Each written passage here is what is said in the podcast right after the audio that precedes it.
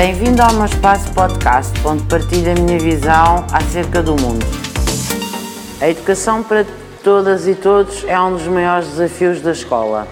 A escola cada vez mais pensa em todos os seus elementos e, efetivamente, os projetos educativos das escolas, os valores, o facto do projeto educativo hoje ser centrado no aluno, faz com que isso seja cada vez mais possível.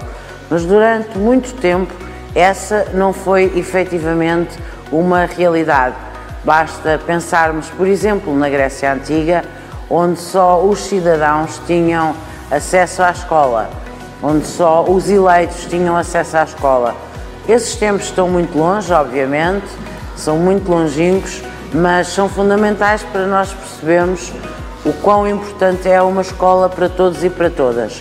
E é difícil conseguir-se uma escola para todas e para todos.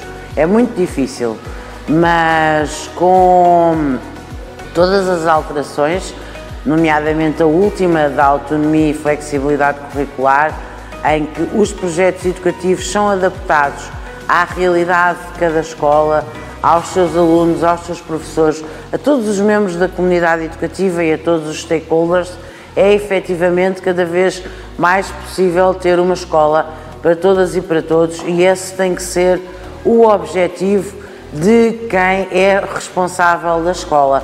A escola tem que ser um espaço de harmonia, a escola tem que ser o espaço onde são limadas todas as arestas da diferença, a escola tem que ser um espaço de união, tem que ser um espaço de fraternidade, de igualdade e de solidariedade.